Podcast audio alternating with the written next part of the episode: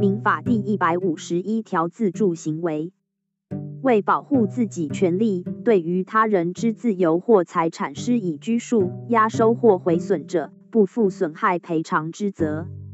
但已不及受法院或其他有关机关援助，并非于其时未知，则请求权不得实行或其实行显有困难者为限。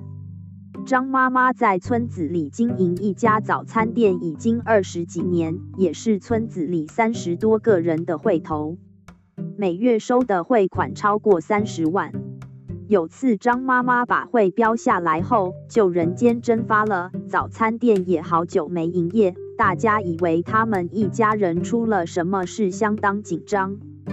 有一天凌晨，早餐店铁门突然打开，张妈妈全家在收拾剩余的家当。邻居见状都冲了出来，要阻止他们离开。慌乱之下，有人报警，但警察还没来时，张妈妈他们已经上车要开车绕跑。当下有人把车钥匙拔下来，不让他们发动车，也有人抓着张妈妈不让她逃跑。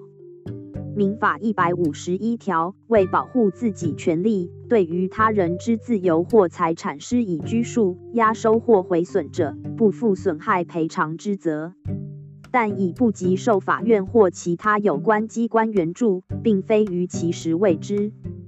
假如没报警，或是把他们全家关狗笼，就超越了自助行为的范围。